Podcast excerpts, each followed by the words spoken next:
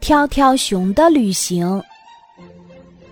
跳跳熊生下来就特别好动，他的梦想是长大之后当一位探险家，走遍世界的每一个角落。可是，跳跳熊的爸爸妈妈却总是不放心让他独自去很远的地方，所以。他至今还没有走出过自己出生的动物小镇，因此跳跳熊很渴望快些长大，这样就可以不用受爸爸妈妈的管束了。有一次，跳跳熊过生日，他许的愿望是希望自己有一双翅膀，能够想去哪里就去哪里。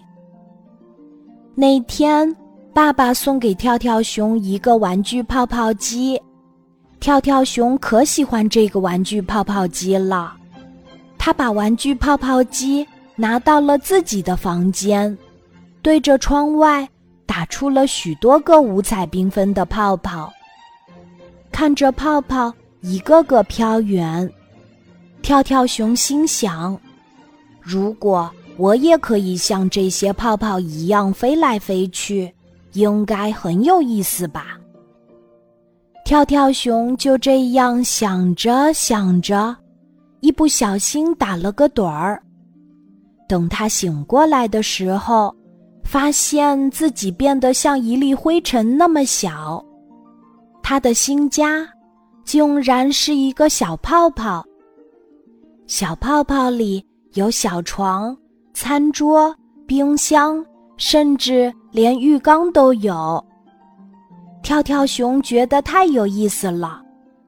不一会儿，他住的小泡泡跟随着其他小泡泡，快乐地奔跑出了玩具泡泡机，自由自在地飞了起来。小泡泡越飞越高，跳跳熊在透明的泡泡房子里。兴奋地看着外面的世界。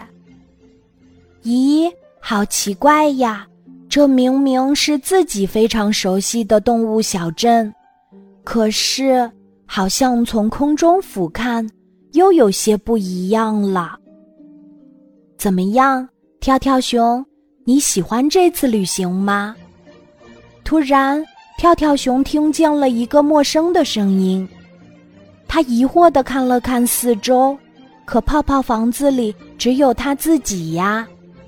嗨，别找了，我是包围着你的泡泡房子呀。我不小心听到了你的心愿，很想帮你实现，就把你带出来旅行了。哇，泡泡房子竟然可以说话，跳跳熊觉得真不可思议。哈哈，跳跳熊坐稳了，我们一起好好享受奇妙的旅行吧。泡泡房子开心地说。不知不觉，泡泡房子已经飘出了跳跳熊住的动物小镇。他们一起看到了巍峨的大山、潺潺的小溪，还有壮阔的大海。这些都是跳跳熊以前。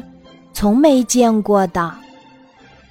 原来外面的世界这么大，这么精彩。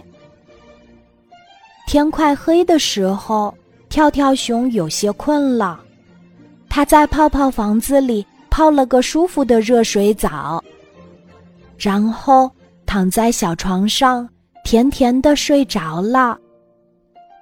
谢谢你。让我看到了那么多从未见过的风景。